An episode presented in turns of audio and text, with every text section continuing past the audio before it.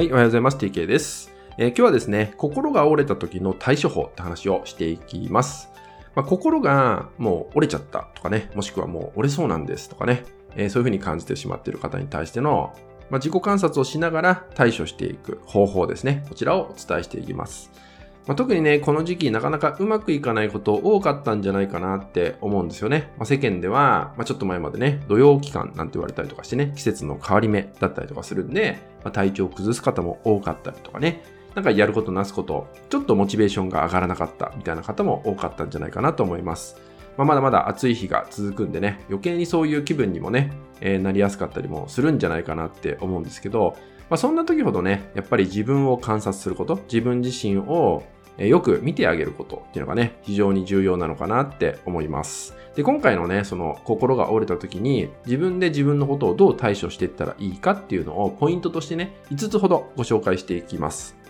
まずね、1つ目が、うまくいかなくても失敗だと決めつけないってことが大事です。うまくいかなかったっていうね、その事実があったとしても、それが失敗なのかっていうとそうでもないよね。でもそれを決めつけてしまうこともあるわけですよ。あ、失敗したって決めちゃえば失敗として捉えるってことになっちゃうんですよ。でも失敗じゃないし、もし失敗だったとしても、そこで気づいたことたくさんありますよね。で、それが糧となって、結果次にやったことがうまくいけば失敗じゃないよねってことになるんで、たとえね、うまくいかなかったとしても、失敗ではないというね、決めつけないことっていうのを大事にしてください。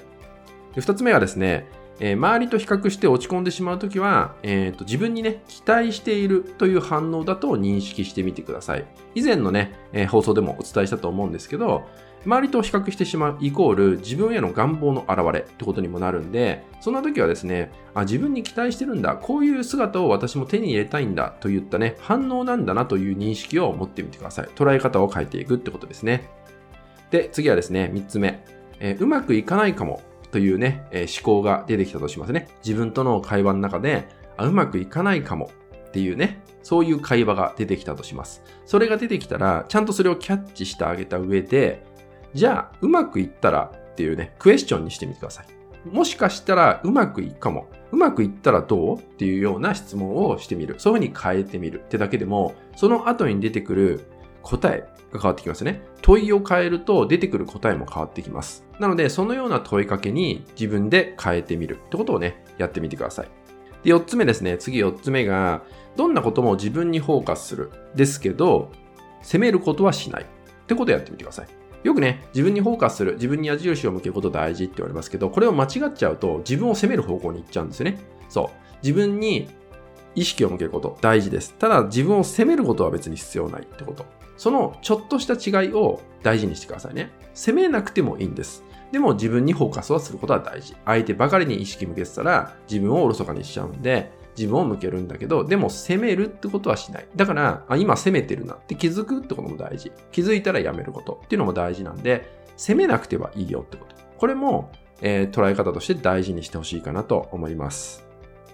そして最後、5つ目ですね。自信をつける方法を得ようとするんじゃなくて、自信をつける方法を得ようとするんじゃなくて、あなたが過去でうまくいったこと、これを思い出してみようとですね。過去にうまくいったことあったと思います。何でもいいから。成功体験ですね。ちっちゃな成功体験でいいんでうまくいったことあると思います。それを思い出しましょう。思い出してその時の自分の状態、感覚とかね、何をしたのかっていうところまで具体的に思い出してみましょう。そうすると、その時の自分が蘇ってきます。で、そのテンションに戻れるようになってきます。そうすることによって、えー自分の今のメンタル状態も上がるってことがね、できるようになってくるんで、まあ自信をね、つける方法を得ようとするとかね、方法を得ようとするんじゃなくて、せっかく過去にうまくいった経験を持っているあなたなんですよね。であれば、それを思い出してみるってことをぜひやっていただけたらと思います。こうやって捉え方一つでですね、自分をコントロールすることできるんですね。自分の心の動きをコントロールすることが徹底できます。なのでですね、まあ今からでも大丈夫なんで、意識してみること。